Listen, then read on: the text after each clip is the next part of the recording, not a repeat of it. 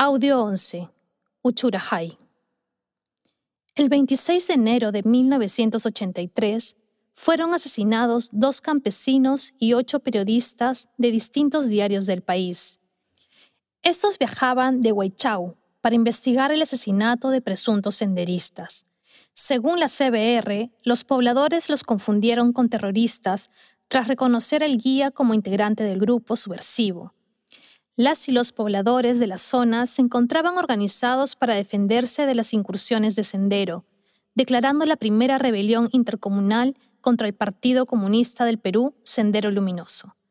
Después de la masacre del 26 de enero, el Comando Político Militar restringió el acceso del periodismo a las zonas rurales de Ayacucho, lo cual llevó a que casos ocurridos en esas zonas no fueran conocidos en los años siguientes.